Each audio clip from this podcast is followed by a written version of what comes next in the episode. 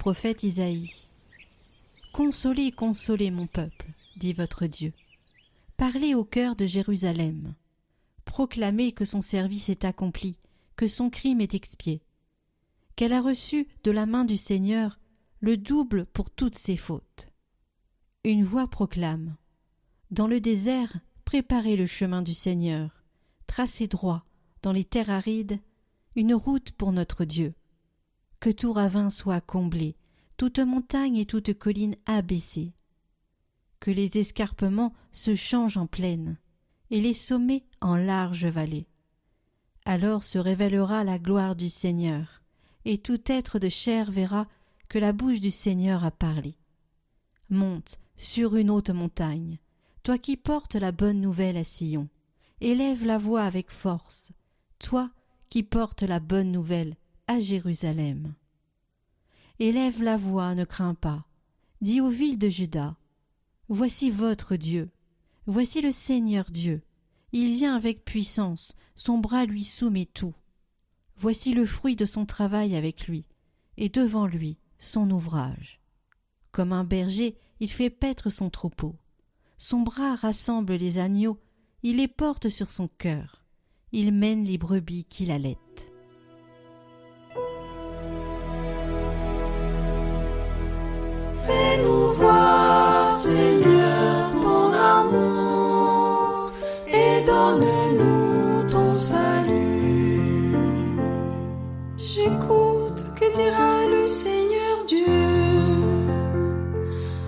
Qu'il dit, c'est la paix pour son peuple et ses fidèles. Son salut est proche de ceux qui les craignent.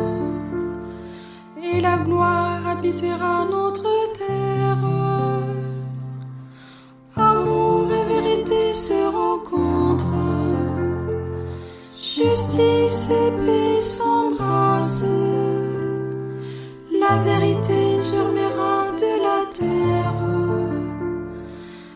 Du ciel se penchera la justice. Le Seigneur donnera ses bienfaits. Et notre terre donnera son fruit. La justice marchera devant lui. Et ses pas traceront le chemin.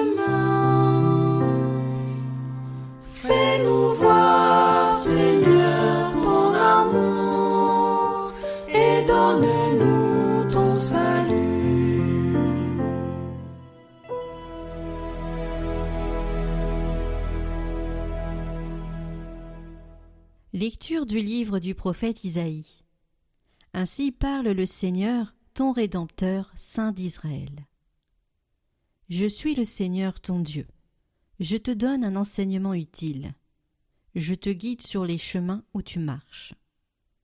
Si seulement tu avais prêté attention à mes commandements, ta paix serait comme un fleuve, ta justice comme les flots de la mer, ta postérité serait comme le sable, comme les grains de sable, ta descendance. Son nom ne serait ni retranché, ni effacé devant moi.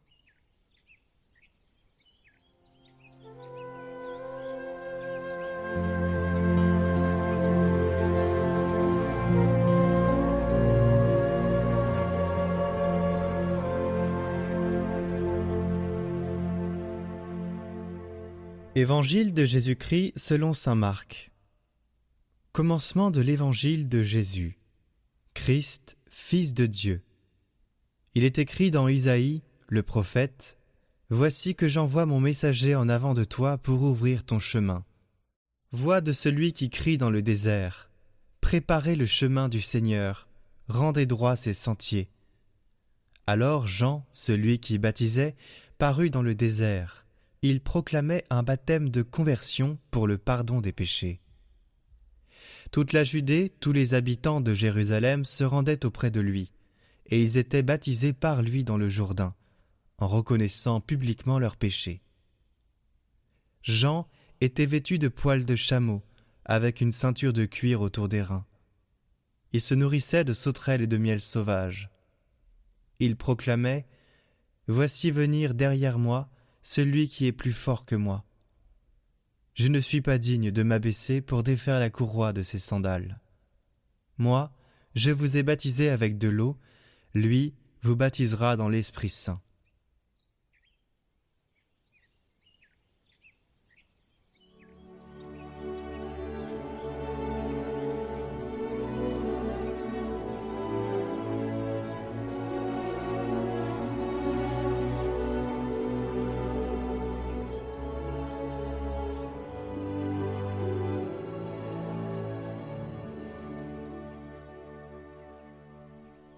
Commencement de l'évangile de Jésus-Christ, Fils de Dieu. C'est par ces mots que l'évangéliste Marc commence son évangile. Et ce mot d'évangile, on le retrouve dans le livre d'Isaïe, c'est-à-dire dans notre première lecture, à deux reprises. Monte sur une haute montagne, toi qui portes la bonne nouvelle à Sion. Élève la voix avec force, toi qui portes la bonne nouvelle, c'est-à-dire l'évangile à Jérusalem. Ce mot évangile, on le retrouve euh, au VIe siècle pour la naissance d'un roi. Un évangile, c'est un écrit, une parole, un événement qui provoque le salut, soit la naissance d'un roi, soit une victoire militaire. Et puis ensuite, on va avoir des messagers qui vont parcourir, qui vont élever la voix, qui vont aller de ville en ville pour annoncer cette bonne nouvelle. Quand on réfléchit, c'est exactement ce qu'on va vivre nous, à Noël, la naissance d'un enfant et la victoire, il va nous sauver du péché. En fait, est-ce qu'on attend la naissance de Jésus? Euh, Évidemment non, il est déjà né il y a 2000 ans, mais là c'est la deuxième lecture, qui nous oriente, nous attendons notre naissance. Hein, je cite Saint Pierre, Le Seigneur prend patience envers vous car il ne veut pas en laisser quelques-uns se perdre, mais il veut que tous parviennent à la conversion. Donc c'est euh, pour nous, en fait, on fête à Noël notre naissance. C'est-à-dire euh, euh, notre salut. Hein. Le peuple hébreu est sorti d'Égypte, il est entré en terre promise. Ensuite, là, avec le livre d'Isaïe, je comprends qu'il sort de l'exil. Bon, mais je voudrais sortir, sortir, et à un moment donné, entrer, entrer définitivement en terre promise. Et c'est donc le ciel qui nous attend. Hein. Nous sommes dans ce temps de l'Avent qui est le temps où on attend le ciel. Et on demande cette naissance à la vie divine et cette victoire sur le mal, c'est-à-dire on attend l'évangile dans notre vie. Alors qu'est-ce qu'on doit faire? On doit préparer le chemin du Seigneur, c'est-à-dire reconnaître publiquement nos péchés. Attention, hein, euh, se préparer à Noël, ce n'est pas être parfait. En fait, si nous avons fait euh, d'avance tout le travail de nettoyage, de mise en ordre, nous n'avons pas tellement besoin de salut, mais au contraire, c'est plutôt reconnaître qu'on a un souci, qu'on a besoin de salut. Hein. Une bonne nouvelle est toujours en creux une mauvaise nouvelle. Si je vous ai dit euh, qu'un sauveur était né, eh bien ça veut dire que vous êtes perdu. Bon, alors au lieu de se catastropher, réjouissons-nous. Oui, nous sommes perdus, et nous sommes un peu comme toute la Judée, tous les habitants qui se rendent auprès de Jean-Baptiste et qui sont baptisés par lui en reconnaissant publiquement leurs péchés. Voilà, la seule chose que j'ai à faire, en fait, c'est de reconnaître mon péché, euh, de le voir et de le donner. Alors, je vais le donner à Jean-Baptiste. Jean-Baptiste va simplement euh, enregistrer cette étape, être témoin de cette étape, mais il me rassure, il me dit, vous savez, il y a quelqu'un qui est plus fort que moi. Hein, au sens, euh, ben, il va vous donner euh, l'Esprit Saint. Hein. Moi, je vous ai baptisé avec de l'eau, mais lui, va vous baptiser dans l'Esprit Saint. Alors se révélera la gloire du Seigneur. Voilà, faites simplement cette démarche d'humilité, et puis vous recevrez l'Esprit Saint qui vous permettra de vivre avec une force nouvelle pour ne plus pécher.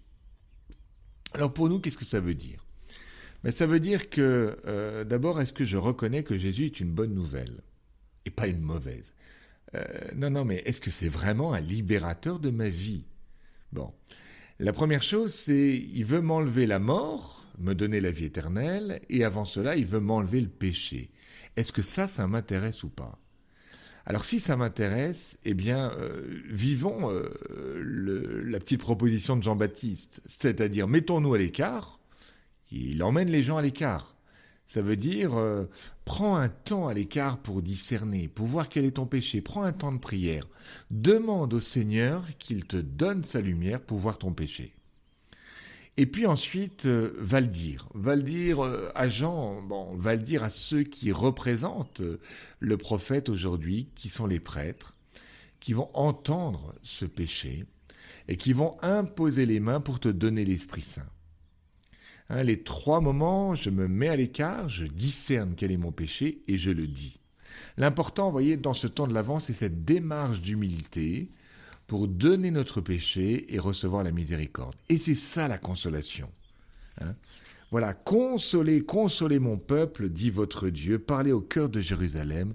Cette consolation, c'est ce don du pardon et ce don de l'Esprit Saint, car à chaque confession, l'Esprit Saint nous est donné. Alors, voilà, essayez de trouver autour de vous un, prêtre. Euh, c'est bien de se confesser à Pâques, à Noël, un petit peu régulièrement. Hein, pourquoi pas aussi à la Toussaint, voilà, régulièrement. L'idéal, c'est évidemment tous les mois. Alors certains disent, écoutez, moi me confesser, mais vous savez, je fais toujours les mêmes péchés. Comme je leur dis, euh, le Seigneur vous demande pas d'en faire des nouveaux. Bon. Euh, d'autres disent, moi je me confesse pas parce que j'en ai pas. J'en dis, mais est-ce que vraiment vous vivez votre vie en profondeur et non pas à la surface de votre vie euh, parfois, quand on ne voit pas son péché, on ne voit pas non plus ce que Dieu nous dit. En fait, on ne voit pas grand-chose. Bon. Donc, demandez, vous voyez, ce temps de l'avant, c'est le temps où, les, comment dire, la terre se repose, voyez. On entre dans une certaine lenteur, on va veiller, on va être attentif. Eh bien, soyons attentifs pour voir à la fois cette bonté de Dieu et voir notre péché. Et je prie déjà pour vous, pour que vous puissiez trouver un prêtre près de chez vous. Hein. On est tous dans des, des lieux très différents. Allez, prenez votre voiture, prenez votre cyclo, prenez votre trottinette, je ne sais quoi, mais faites la démarche. Ça serait tellement dommage que le Christ vienne à Noël et que nous n'ayons pas pu, pas eu le temps de faire la place nécessaire dans notre cœur, de faire cette petite place dans notre crèche. Amen et à bientôt. Bon avant.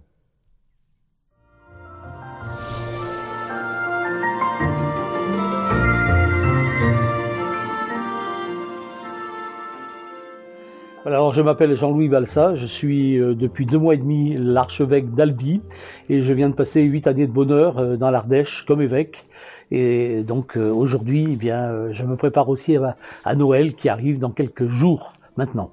Donc je vais vous faire part d'une belle expérience que j'ai faite dans ma vie de chrétien d'abord parce que je suis d'abord devenu chrétien avant d'être prêtre et évêque. Et j'avais 7-8 ans. Et si je suis devenu chrétien c'est si donc Dieu est né dans mon dans mon cœur c'est grâce à Jean-Sébastien Bach et quand je suis originaire d'Antibes il y a un festival de jazz à Jean Lépin. Et tous les ans un dénommé Jacques Loussier venait jouer Bach en jazz. Et quand j'ai entendu cette musique j'ai eu le sentiment de Dieu.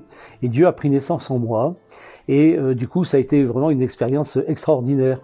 Et en ayant creusé la, la, musique de Bach et la venue de Dieu par cette musique, euh, j'ai découvert en fait que ça m'avait passionné et bouleversé parce que la musique de Bach, euh, quand on prend par exemple une fugue, on a un premier thème, puis un deuxième thème, un troisième thème, un quatrième thème, et ça fait vraiment penser à l'enchevêtrement de la vie et à sa complexité, et en même temps à sa beauté et à son harmonie.